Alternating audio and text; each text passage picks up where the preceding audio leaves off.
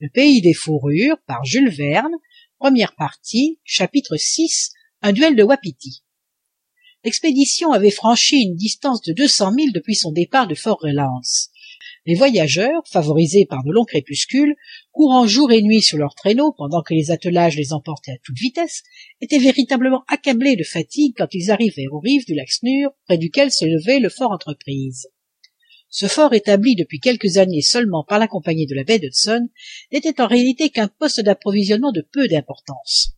Il servait principalement de station aux détachements qui accompagnaient les convois de pelleteries venus du lac du grand ours situé à près de trois cents milles dans le nord-ouest. Une douzaine de soldats en formaient la garde. Le fort n'était composé que d'une maison de bois entourée d'une enceinte palissadée mais si peu confortable que fût cette habitation les compagnons du lieutenant hobson s'y réfugièrent avec plaisir et pendant deux jours ils s'y reposèrent des premières fatigues de leur voyage. Le printemps polaire faisait déjà sentir en ce lieu sa modeste influence. La neige fondait peu à peu et les nuits n'étaient déjà plus assez froides pour la glacer à nouveau. Quelques légères mousses de maigres graminées verdissaient çà et là et de petites fleurs presque incolores montraient leur humide corolle entre les cailloux ces manifestations de la nature à demi réveillée après la longue nuit de l'hiver plaisaient au regard endolori par la blancheur des neiges que charmait l'apparition de ces rares spécimens de la flore arctique. Mrs paulina barnett et jasper hobson mirent à profit leur loisir pour visiter les rives du petit lac. Tous les deux ils comprenaient la nature et l'admiraient avec enthousiasme. Ils allèrent donc de compagnie à travers les glaçons éboulés et les cascades qui s'improvisaient sous l'action des rayons solaires la surface du lac snure était prise encore nulle fissure n'indiquait une prochaine débâcle. Quelques icebergs en ruine hérissaient sa surface solide affectant des formes pittoresques du plus étrange effet surtout quand la lumière s'irisant à leur arête en variait les couleurs.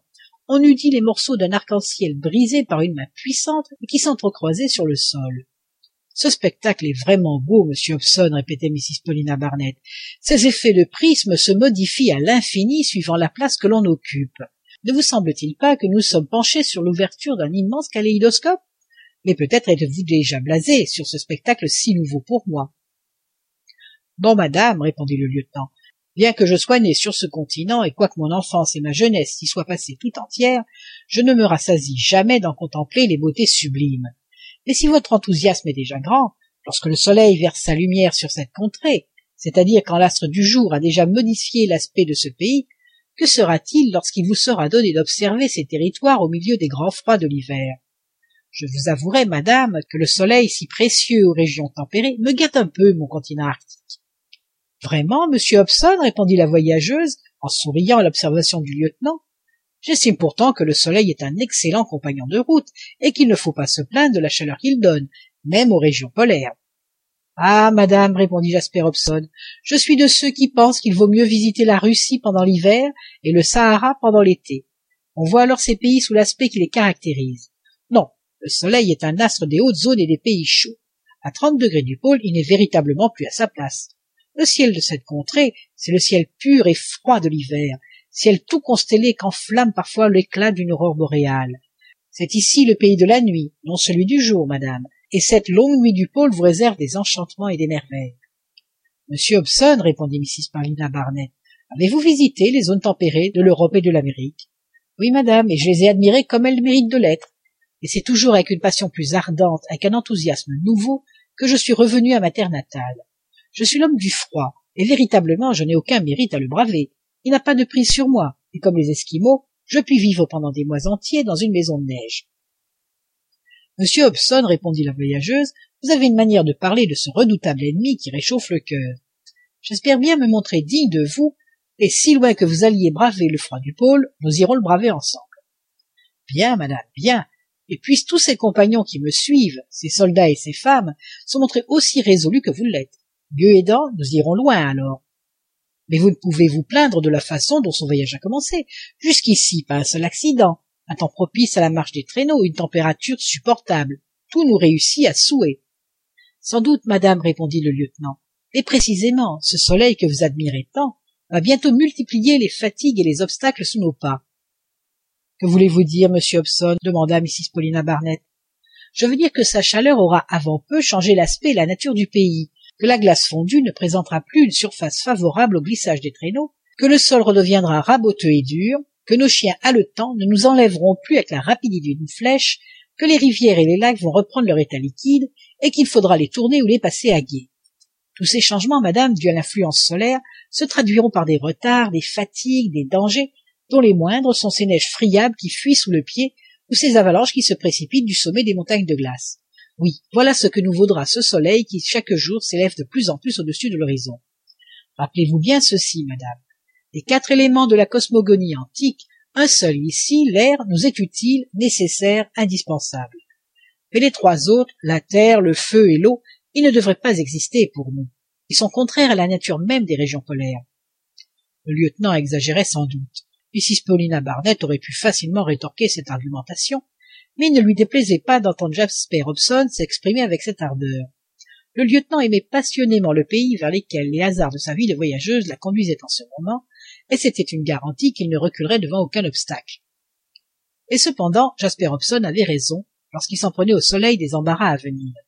On le vit bien quand trois jours après, le 4 mai, le détachement se remit en route.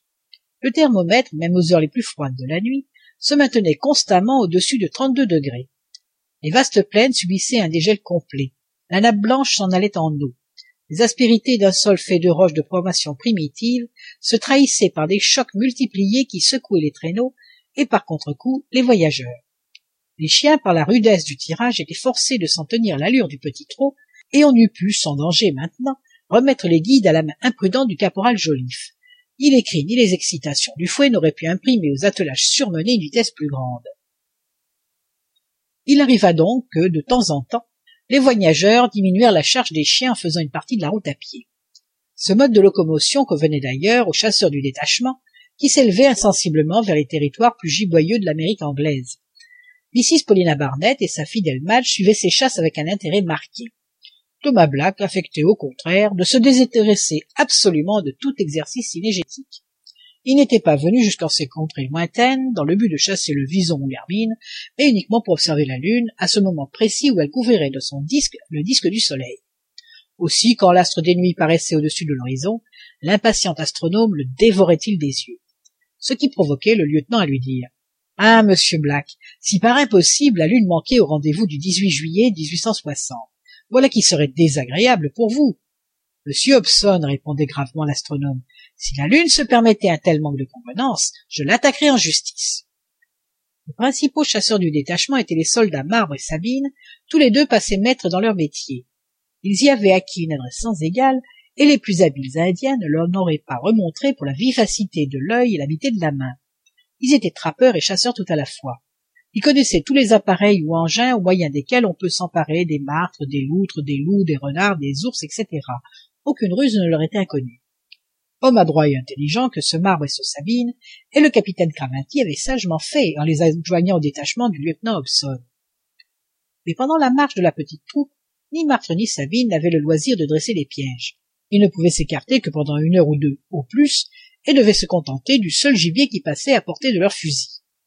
Cependant, ils furent assez heureux pour tuer un de ces grands ruminants de la faune américaine qui se rencontrent rarement sous une latitude aussi élevée.